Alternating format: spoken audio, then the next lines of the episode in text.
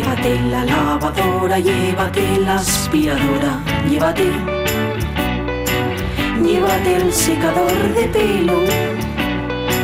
Llévate el horno, microondas, el casete, la olla express, pero la radio es mía. La radio es mía. La radio es mía.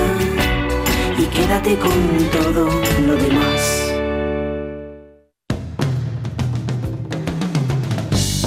La radio es mía. Pachi Poncela.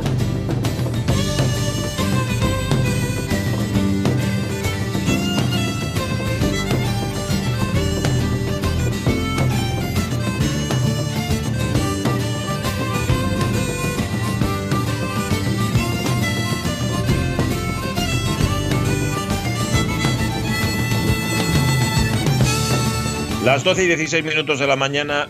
No, Caunedo no me hace ni caso, le he dicho cosas y no me contesta, no me hace ni gestos, ni me dice no, nada, nada, está como ausente. ¿Qué le habéis dado? Jumpers con ketchup. mira. ¿Qué- ¿Qué le habéis dado, perdón? Jumpers con ketchup. Antedite Jampares. digo. No, no.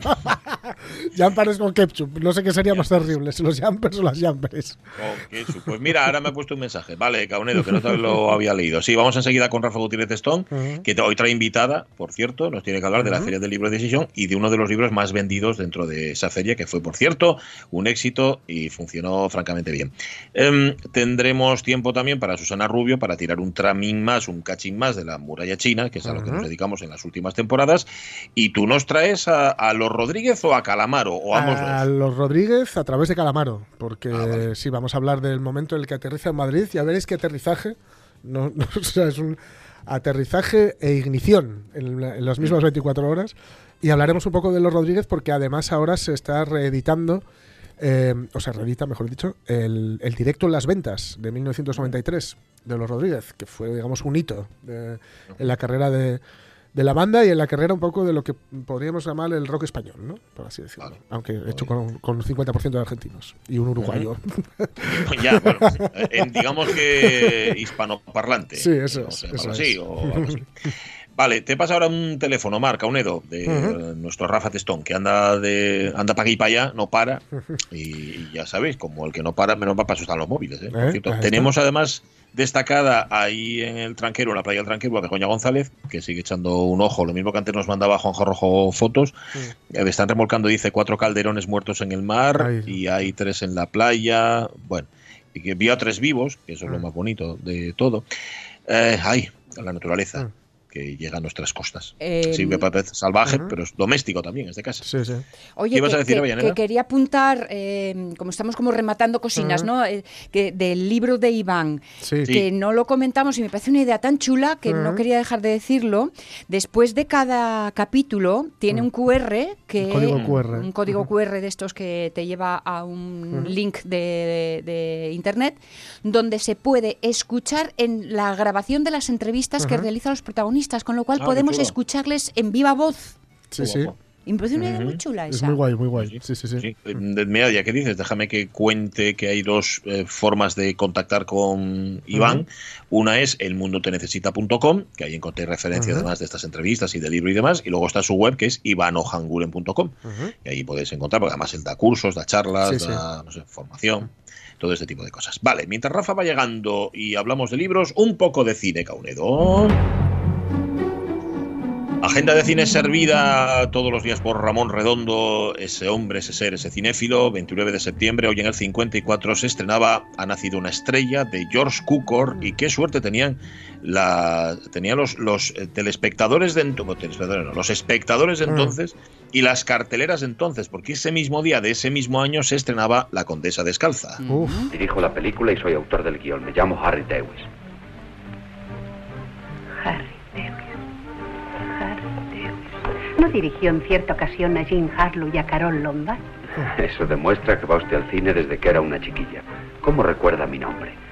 Solo uno entre 10.000 aficionados podría Recuerdo recordar- a otros también. A Lubitsch, a Fleming, Ahí A tenéis cara a cara a Humphrey Bogart y a Gardner en esta especie de remake del cuento de la Cenicienta, Mm. que es básicamente de lo que va esta película de Mankiewicz, esta preciosidad que es.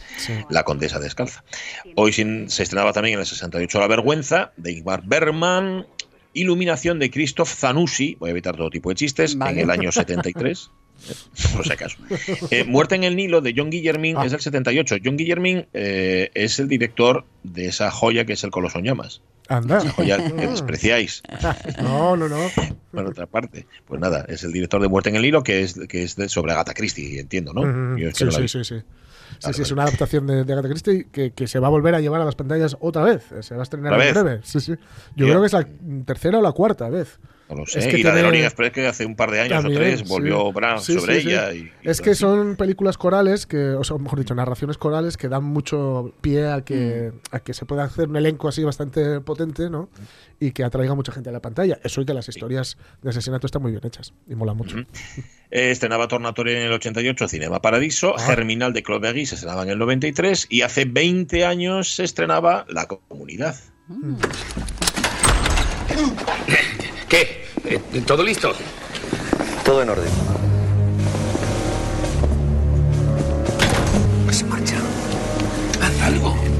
Entonces quizá les apetezca un aperitivo. ¿Qué, eh, qué tal unas, unas cervecitas? No, gracias, tenemos que volver a comisaría. Venga, hombre. Encarna, si no le importa, ¿puede traernos unas cervezas? Ahora mismo, unas aceitunitas. Sí, hombre, sí. Vamos a tomarnos unas cañitas. Mire, se lo agradecemos mucho, de verdad, pero estando de servicio lo tenemos prohibido. Venga, hombre. Carmen Maura, impresionante, pero esta película de la Sí. Serie Iglesia yo creo que sirvió para descubrir o redescubrir Sí, el sí. elenco de secundario, bueno, de Mm. actores y actrices tremebundos que hay en España, ¿eh? empezando por Emilio Gutiérrez Cava. Sí. Hablando de, de historias corales. Sí, sí, Sí, sí, sí. es verdad. Y es la película que, que inspiró a, a la factoría, digamos, Moreno, ¿no? Para, para hacer Aquí quien viva. Es verdad. Esa es peli, verdad, esta peli Pero y, de buen rollo. y, y 13 Rue del Percebe son las dos referencias eh, iniciales ¿no? en las que se basa la, la serie. Pero esta película, a mí es, es decir, que es mi favorita de, de Alex La Iglesia. Mm. Y me- por, por todo, por, por- por el fresco que hace de, de- de cierta sociedad o de parte de la sociedad, ¿no? Y porque Carmen Maura, o sea, hace un tour de foros. Es, es- es apabullante lo, lo que hace la, la, la- la secuencia en la que. Bueno, todo, ¿no? Cuando está en la casa, la, la- cómo pinta, la, qué, qué bien dibujada está el persona- el- el- su personaje y el de su marido y el de la relación de ambos. Y, la, y cuando sale con la maleta. De, de- de la casa, bueno, bueno, es- me, parece, me parece increíble y el, y el vestido de dos piezas. Como que bien. Eso además. Sí, sí, sí. sí, sí, sí, Eso que me parece, no sé, una maravilla, muy guapa. Vestido de dos piezas que es el Chaqueta- Christian chaqueta Dior, ¿no? Sí, Eh, chaqueta pantalón. Sí, sí. Es el Chanel. es- Chanel, esto, eso. perdón, El perdón. Chanel, el Chanel, Chanel, sí. Traje chaqueta, este clásico. Pues nada, 20 años de la comunidad, mm, 18 del sueño de Valentín, del argentino Alejandro Agresti, y 17 años de. de-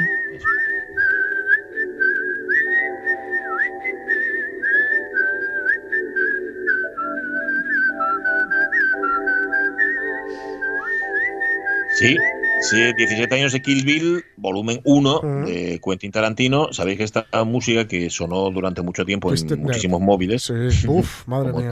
es música de Bernard Herrmann y es música de otra película, de la película Nervios Rotos, una película Sí. inglesa del 68, que eh, aparentemente este silbidillo despreocupado. Sí es despreocupado, lo que nos lleva es a otro Claro. mundo, como siempre hacía Bernard Herrmann. Claro. Y yo no vi Kill Bill, así que vosotros Uy, diréis. pues mm, a mí me. Fíjate, es una película que tuve mucho, yo tuve muchos prejuicios para con ella, ¿eh? Cuando vi que es una historia de Kung Fu, que si dos partes, que si tal. Pero bueno, está basado en un cómic, se llama The Bride. Y a partir de ahí, la verdad es que me parece que Tarantino construye eh, una, una obra maestra en dos Mm. partes. Una obra ma- maestra, ojo, como de costumbre, y no es, no es ni, ni por asomo menospreciarlo, una obra maestra de cine de entretenimiento. O sea. Yo lamento mucho decirlo, a mí me aburrí. no, no, y claro. yo creo que Kill Bill 2 no llegué ni a la mitad de la mitad de... Claro, no, no, pues para eso, para eso está el cine, ¿no? Y sé que me aburrí porque fue una peli que vi en casa Ujú. y que acabó estando de fondo mientras todos los demás estábamos Claro, hablando. sí, sí, sí. Y eso es que no, la cosa sí. no a, mí, a mí me gustó mucho, además me gustó mucho el cambio de lenguajes que hace, que pasa al cómic, y Mm. luego Tiene cosas así muy de. muchos guiños a las películas antiguas de Kung Fu, de Bruce Lee. De hecho, el traje que lleva Uma Thurman, pues es el que lleva Bruce Lee en Operación Dragón, Sí, creo que sí. es. Pero no, no, a mí me, me- me gustó mucho y, y la banda sonora, como de costumbre en el Tarantino, eso se le presupone como el valor al soldado. Es, una, es una genialidad, es una maravilla de una selección brutal. Y el único fallo es que efectivamente este el Twisted Nerve, Twistle, que es como se llamaba, el silbido del Twisted Nerve, el silbido de, de la película esta, estuvo Ujú. en demasiados móviles en aquella época y era Sí, horrible. sí, sí, sí. Lo bueno, una de las mejores cosas es que del merchandising que, que se desarrolló a partir de la película estaba el llavero de Pussy Wagon, la coñoneta, con perdón. Que se vendieron muchísimos y, te- y que, y que me hace mucha gracia. Pues 17 años de Kill Bill, hoy los cumple.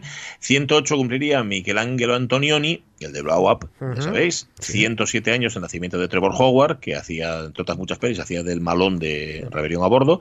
Robert Benton, director de cine, el de Kramer contra Kramer, cumple 88 años. También el de Billy Badgate, el de Al caer el sol.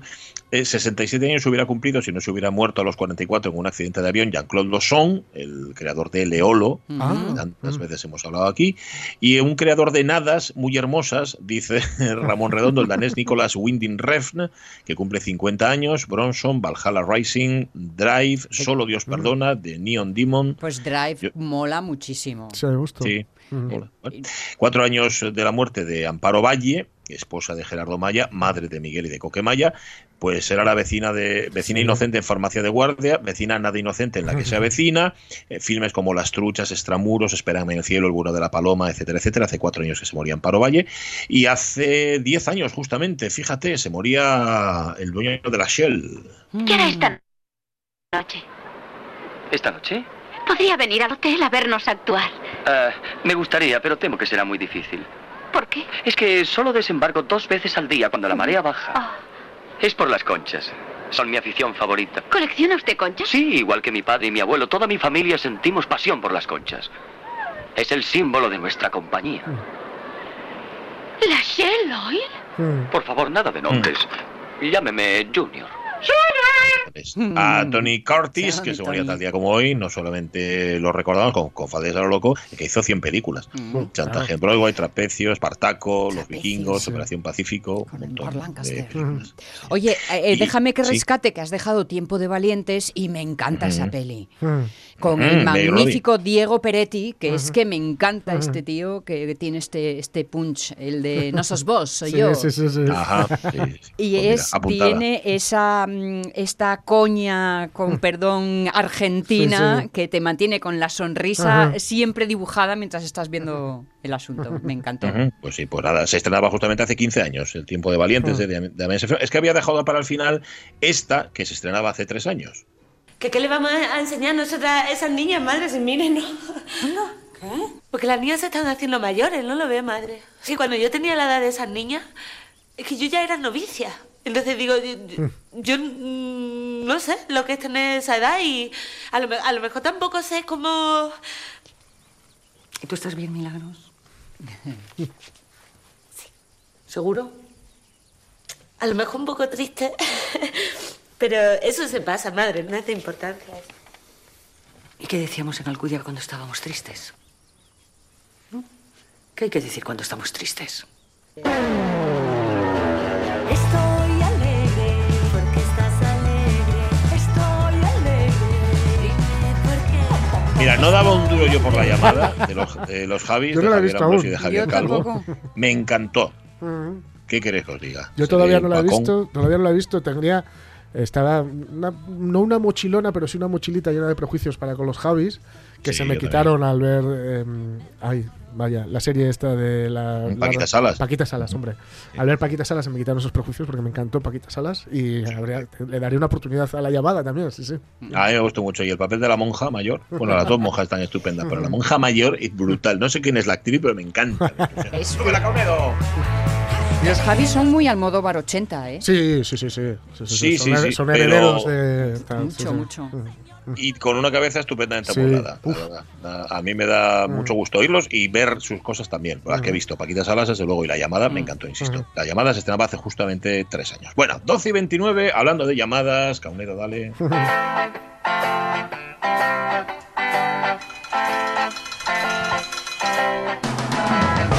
primera, Rafa Gutiérrez Testón. Rafa, ¿cómo estás? Buenos días. Buenos días, ¿qué tal estáis? Hola. Te veíamos en tránsito, llegaste a la librería. Llegué a la librería, venía de Candás de una cocina muy guapa que, que os contaré en, su- en el momento oportuno, pero ya veréis, va a haber unas cocinas muy chulas en Candás. Ah, y, muy, dul- y muy dulces. Guay, o sea, Muy estabas en representación entonces de los libreros, ¿no? En esa Eso es, eso es. Reunión. Ahí estamos. Cosas de presidentes. Cosas de presidentes, No lo entenderíais. Que, que- que no puedes contar ahora. Ya, Otro nivel, no puedo, no puedo. Ya sabes que el mundo del libro es tan opaco que cualquier cosa. Sí, sí, total- totalmente. Bueno, mm, acabó la Feria del Libro de Gijón, acabó bien además, ¿no?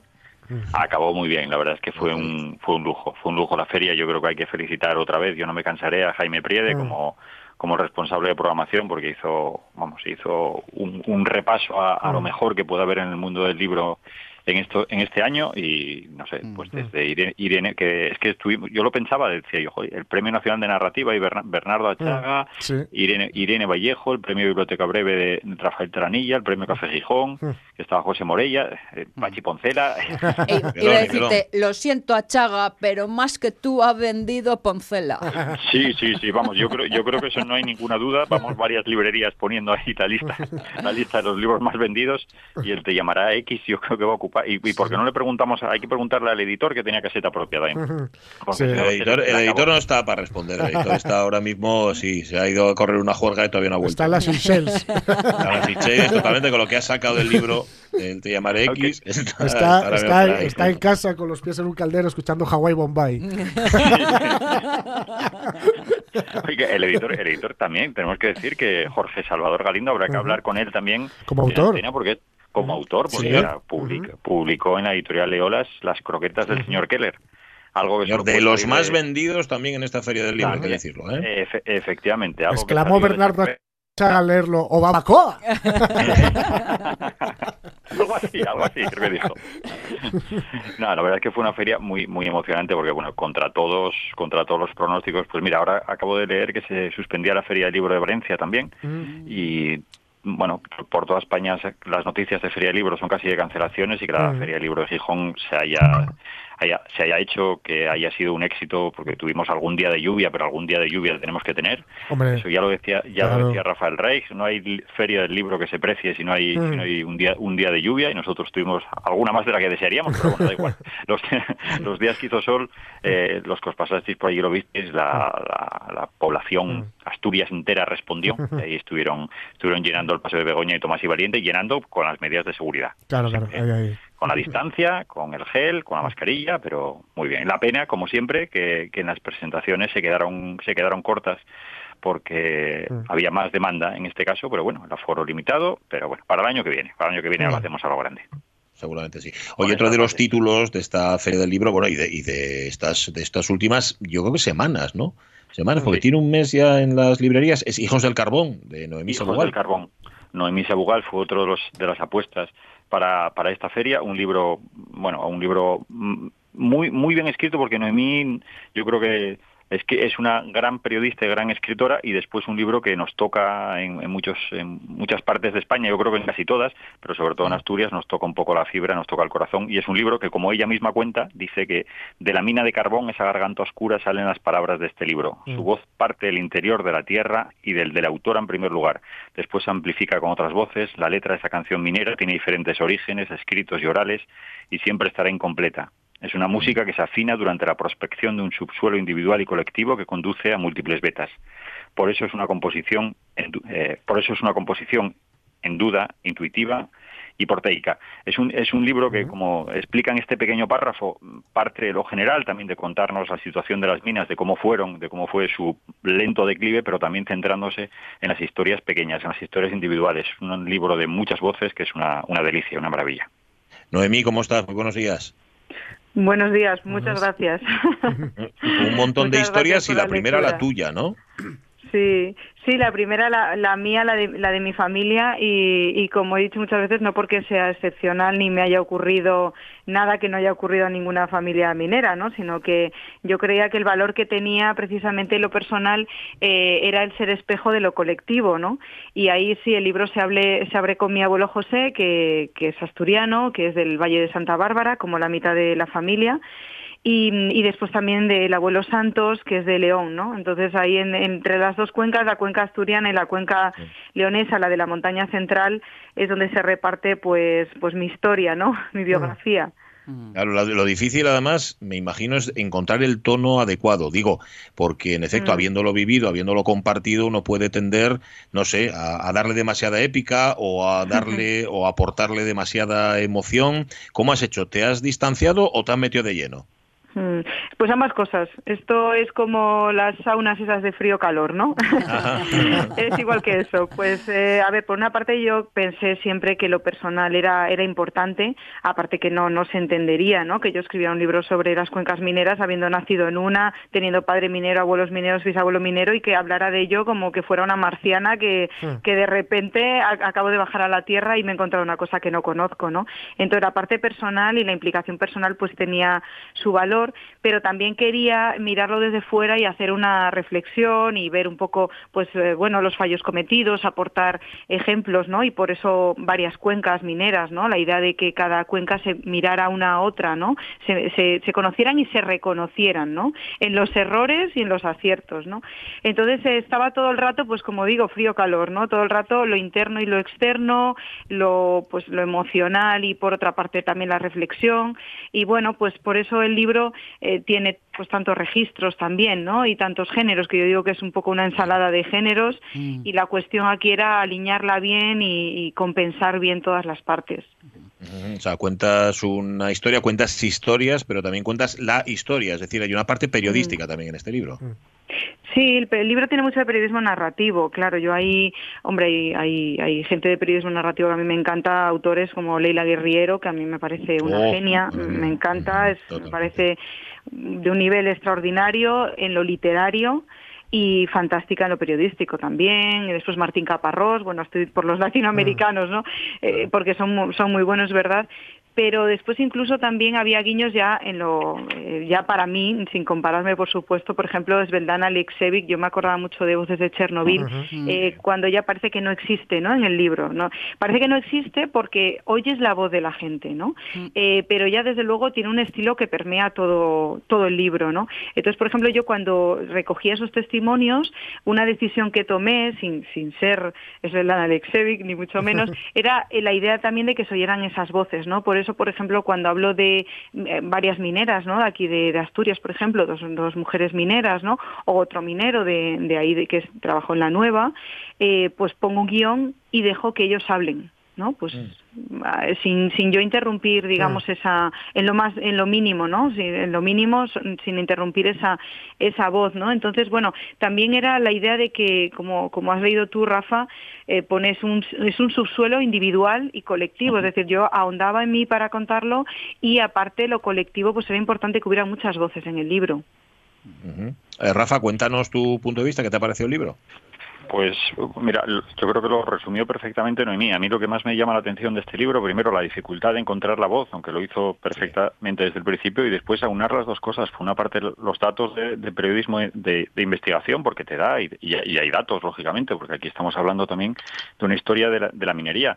Y por centrarnos un poco en el caso de Asturias, pues vas viendo eh, también ese, ese, eh, esplendor de las minas, ¿no? Mm. Cuando en, en Asturias te, te cuenta que en 1958 hubo había 52.000 mineros en Asturias, 52.000 nada Madre menos. mía.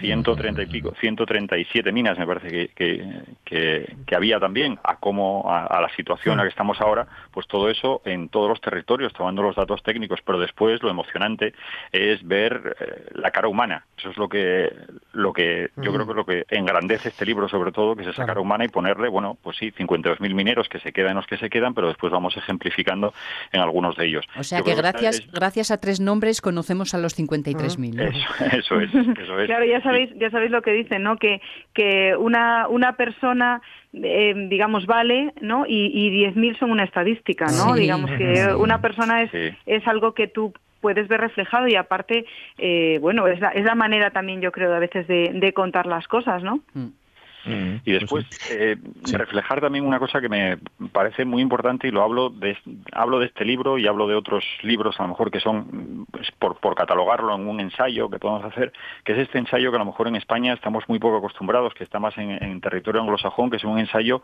no academicista, sino un ensayo Sí. literario. Un ensayo en el que te está, y lo vimos también en otro libro de, de la Feria del Libro, como es El infinito en un junco de Irene Vallejo, en otro registro, pero que, que no porque sea un ensayo tiene que estar dirigido a cuatro personas y cuatro estudiosos de ingenieros de, de la minería. ¿no? Esto es algo que tiene que, to- que tocar y llegarnos a todos. Para eso, lógicamente, hay que saber escribir bien, que es lo que, que es lo que le pasa a Noemí, y tener ese punto de vista eh, humano también.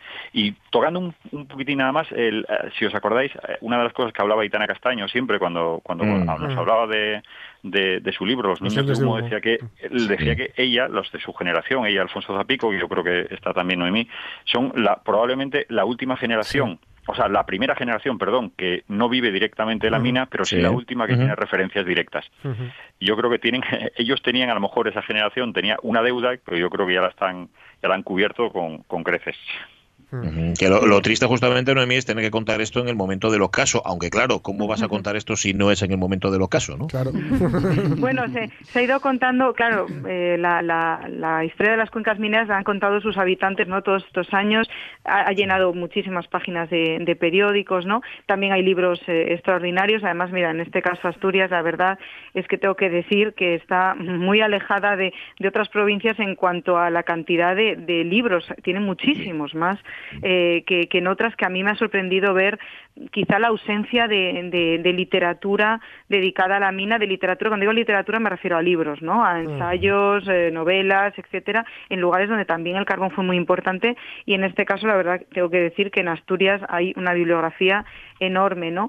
Y claro, sí, se cuenta pues por un poco lo que dice Rafa, tenemos una deuda, Aitana, Aitana está en el libro, eh, Alfonso Zapico también está en el libro, ¿no? Los, los cito y de Alfonso Zapico salen incluso unas, eh, bueno, unas, viñetas, ¿no? Eh, de la balada del norte. Y claro, pues eh, hemos visto un poco que, que es un mundo que desaparecía delante de nuestros ojos y teníamos que contarlo, ¿no? Entonces yo creo que, que es como una especie de deuda que estamos cumpliendo, ¿no? Se cuenta ahora, como digo, no porque nos haya contado, ¿no? Se ha contado otras veces, pero ahora es el momento eh, este el que tiene que el que tiene que ser contado, ¿no?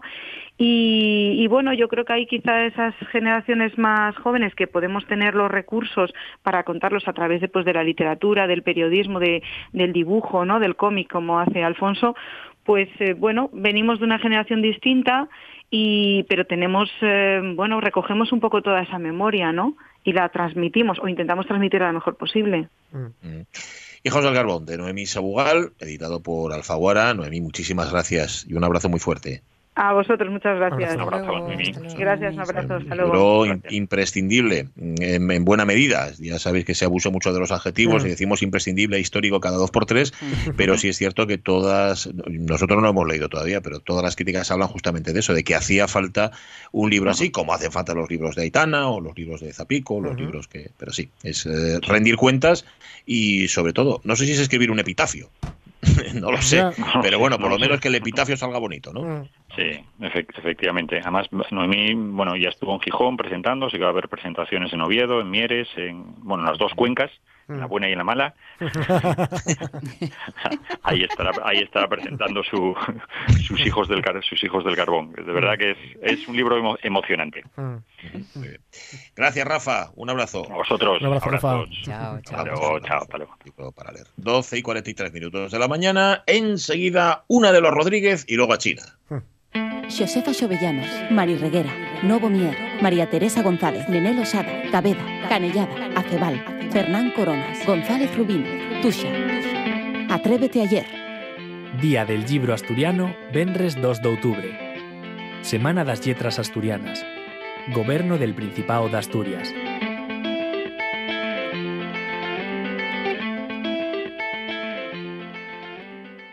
La radio es mía. Que hubo un certamen, un campeonato que era el campeonato de la mejor fabada del mundo. Ah, es verdad. Por eso, ¿eh? el día anterior estuve muy interesado, el día anterior también, bueno, bueno, Pero bueno. de la fabada. Vaya juega, no. Ah. Vamos a ver, Pero ¿qué la tiene que respeto. ver? Eso es. Pachi Poncela. Bueno, oye, eh, que llega enseguida Susana Rubio, pero tú querías hablarnos de Calamaro, de su llegada a España y del Sí. éxito con los Rodríguez, ¿no? Sí, sí, sí, mañana lo contamos un poquitín más, pero bueno, solo por poneros en situación, 1990, Calamaro, que está de los abuelos de la nada, una unas cuantas bandas en Argentina, pero no la ha acabado de romper, aterriza en Madrid con la intención de probar suerte aquí, en España. Tiene un nuevo preproyecto, todavía no es un proyecto consolidado, con un tal Ariel Roth y Julián Infante, a la sazón guitarristas de Tequila, que van a recibirlos a Barajas ese mismo día, es decir, tal día como hoy, en 1990. Y por la noche, esa misma noche, se suben al escenario del Lab de Malasaña, eh, para tocar. Lo, una especie de jam session. Cuando se les junte el, basteri- el baterista uruguayo Germán Vilella, habrán nacido los Rodríguez.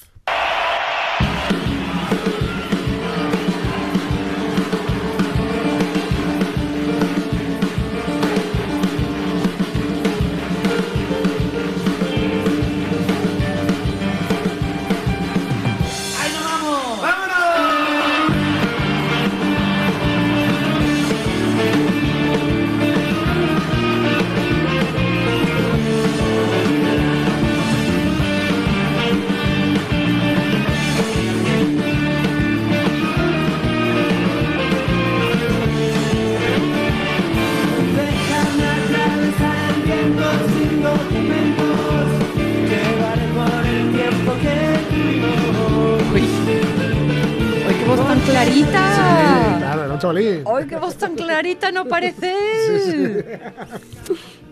Perdón, ¿eh? Súbela, súbela. Quiero ser el único que te mueva la boca. Quiero saber que la vida contigo no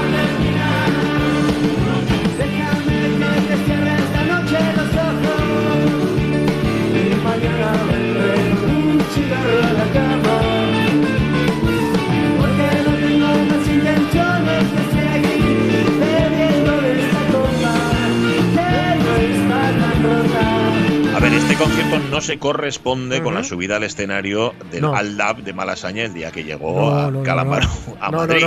Este es el concierto en las ventas que dio tres años después. Y es muy curioso, por cierto, hemos escuchado aquí el bebiendo de esta copa que no está tan rota, el guiño al copa rota que hizo tan famosa Chabela Vergas. Chabela. Vergas, ¿no? Dice, Bébete esta copa rota, bébete que me destroza tanta fiebre de obsesión, que luego ellos grabarían también esa canción, ¿no? No, no, esto es en las ventas, en el 93. El sonido es un poco así porque este disco hasta hace nada, hasta hace una semana, eh, solo circulaba eh, de forma pirata. Eh, Hasta hace una semana. Sí, en serio. Sí, Ahora ya lo han grabado en condiciones, han limpiado las pistas, le han puesto una foto chula y ahí están vendiéndolo y está Calamaro de, de promo. Eh, pero solamente así para acabar, para cebar para mañana, decir que eh, poco después de aterrizar el Calamaro, cuando ya forman los Rodríguez, tocan en la sala, una sala en la Siroco de Madrid, un lugar eh, bueno, mítico, maravilloso, que es centro de reunión de muchas bandas.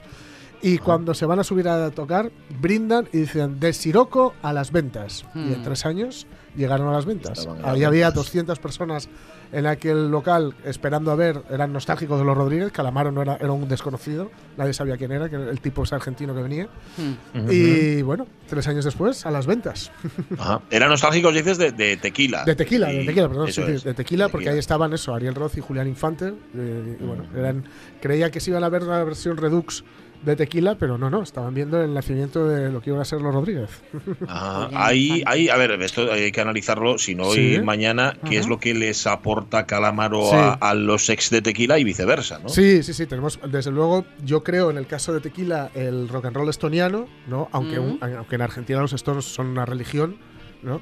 Pero ellos tenían ese rock and roll estoniano ya muy, muy interiorizado para, al- para hacer el trasvase de ese rock and roll al castellano, ¿no?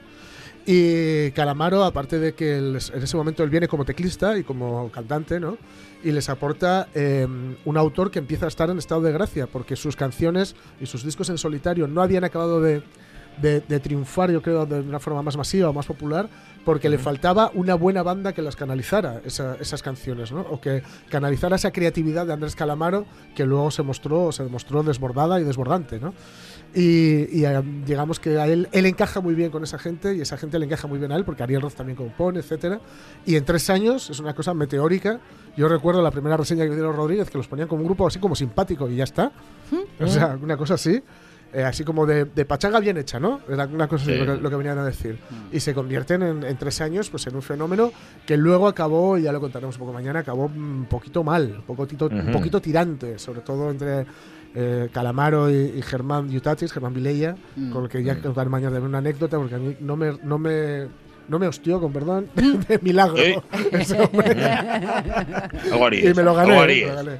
Oye, las historias que cuenta eh, Calamaro, que están muy en el día a Sí. día, ¿no? En lo que pasa y Sí, tal, sí. ¿no es un poco como sabiniano eso? Sí, de hecho, ellos, él es muy amigo de Sabina, muy admirador de Sabina, y de hecho, el momento culmen de esta de, de los Rodríguez es muy probablemente, o antes de, esta, de llenar las ventas, el momento en el que hace una gira con Sabina. Hace una gira teloneando a Sabina, que son los, Joaquín Sabina y los Rodríguez, donde yo he de decir que mucha gente iba a ver a los Rodríguez, porque, porque era el momento dulce de ellos, ¿no? Y bueno, acabarán ya, pero ya digo, acabarán llenando las ventas, que para alguien que para bien o para mal es tan taurino como Calamaro era especialmente, de hecho, él sale a tocar con una montera puesta. Ah, Pues eso lo contaremos mañana. Sí, sí. Mañana hablamos de los Rodríguez, sube la Caunedo. La una menos 10, ahora tenemos que ir a China, ya lo sabéis.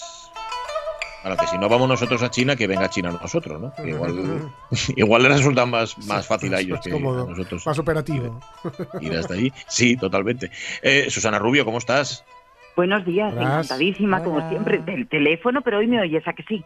Hoy perfectamente, pues el otro día sí tuvimos ahí algún problema que nos perdíamos y el otro día me acuerdo además que nos estabas hablando de la Academia Pandaitola y de cómo ya os habéis puesto al día, lleváis tiempo poniéndoos al día en esto del Mm. teletrabajo, de las teleclases y todo lo demás, ¿no? Sí, sí, exactamente. Sí, sí, ahora mismo no, no vamos, ya os, os contaba la semana pasada que tenemos eh, ahora mismo eh, inscritos y que van a comenzar eh, gente desde Inglaterra, desde eh, Holanda, incluso desde la propia China. Algún asturiano que nos saluda desde allí Ah, y sí. que se fue a trabajar promet- ah, prometiéndole a la empresa que con inglés era suficiente. Y dice, sí, sí, para la empresa es suficiente, me decía ella.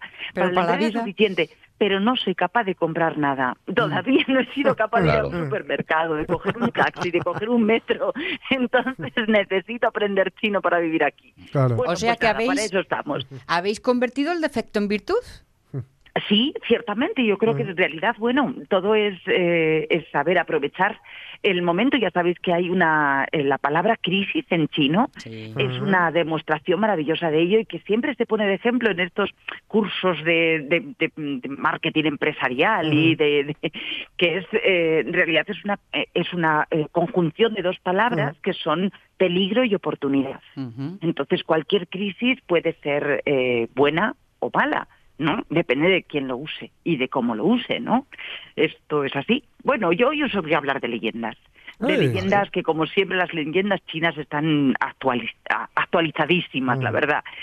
Eh, a las leyendas chinas que nos dan muchos dichos después, ¿no? Y que hemos hablado muchas veces de esos eh, de, de esos dichos que se llaman Chei y que normalmente son solamente cuatro sílabas y que tienen dentro un contenido súper maravilloso, ¿no?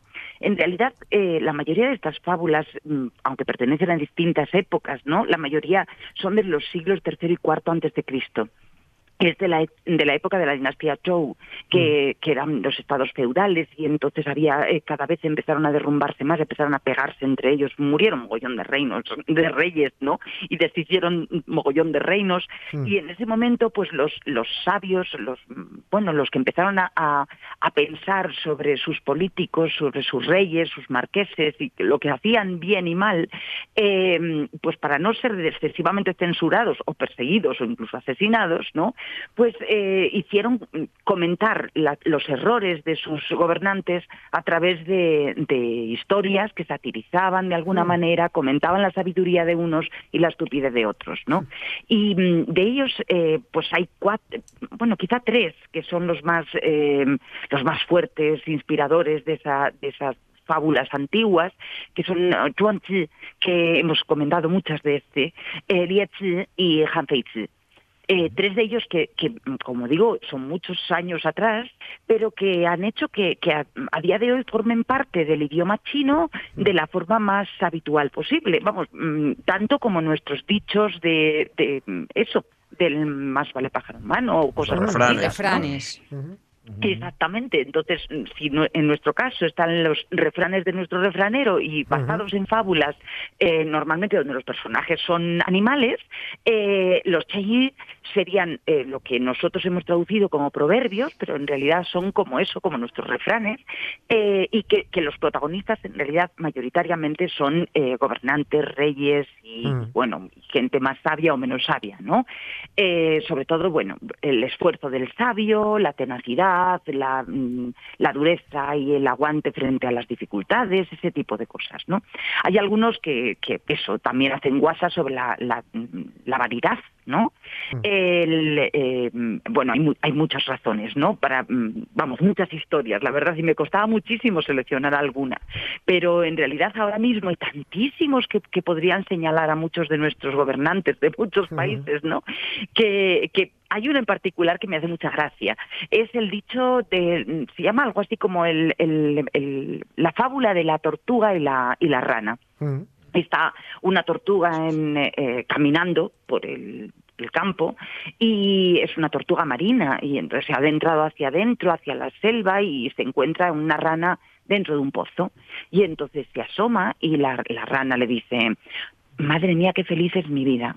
O sea, no sabes lo que es esto. ¿Tú sabes qué cantidad de agua tengo yo aquí?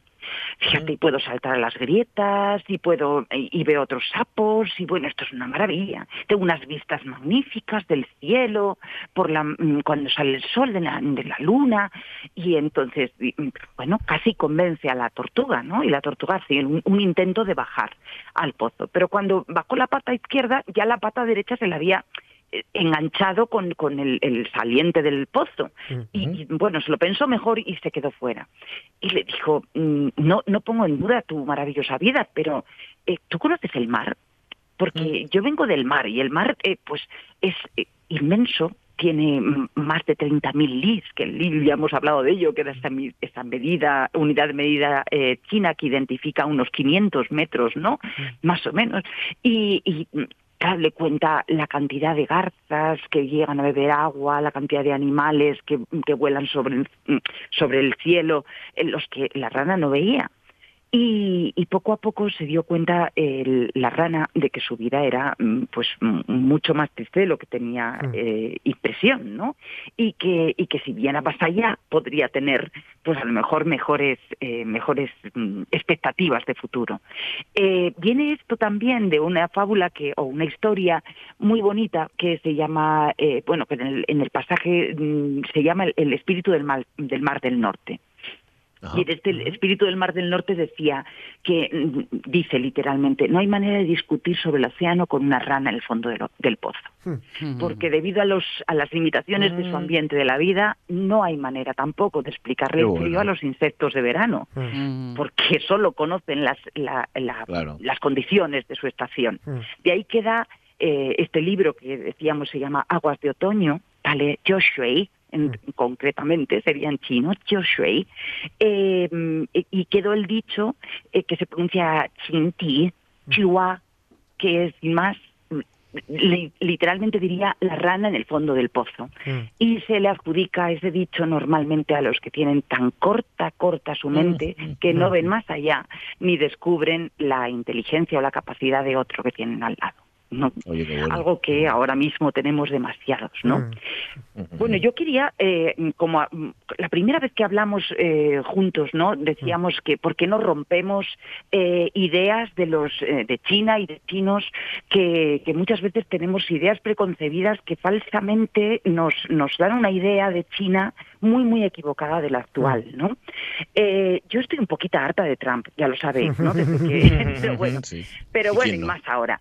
Pero hay algo que me molesta terriblemente, que es que Trump eh, una y otra vez hable solamente de la de la infección eh, de esta de esta eh, de este coronavirus, ¿no? Como la infección que los chinos han traído a nuestro a nuestro mundo y demás. Bueno, yo mm, quiero recordaros que, que la, hace 100 años exactamente la gripe española asoló el planeta, hasta 50 millones de fallecidos. Y nos tocó llamar la gripe española porque los estadounidenses no admitieron que había sido creada allí. Me explico, pero en realidad nació en 1918 en pleno centro de Estados Unidos. Bueno, Mm. pero también ocurrió lo mismo con el VIH. Mm. El VIH, que es una infección que Estados Unidos, curiosamente, fíjate, lo, lo averiguaron que existía en Estados Unidos, ¿eh? Pero dicen que fue en, en, en África, que, que Sí. vino de África. Pero vamos, la cantidad de infectados fue en Estados Unidos. y de hecho, eh, produjo la friolera de exactamente entre 25 y 35 millones de fallecidos en el mundo. 20 segundos, Susana Rubio. Son casi casi 100 millones de fallecidos que de momento Estados Unidos no admite como propios.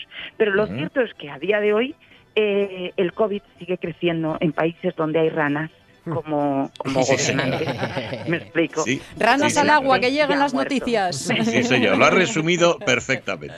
Sí, señor, me ha gustado mucho. Un beso muy grande, Susana. Otro Hablamos en enorme para vosotros. Hasta luego. Adiós, chavales, las noticias, vámonos.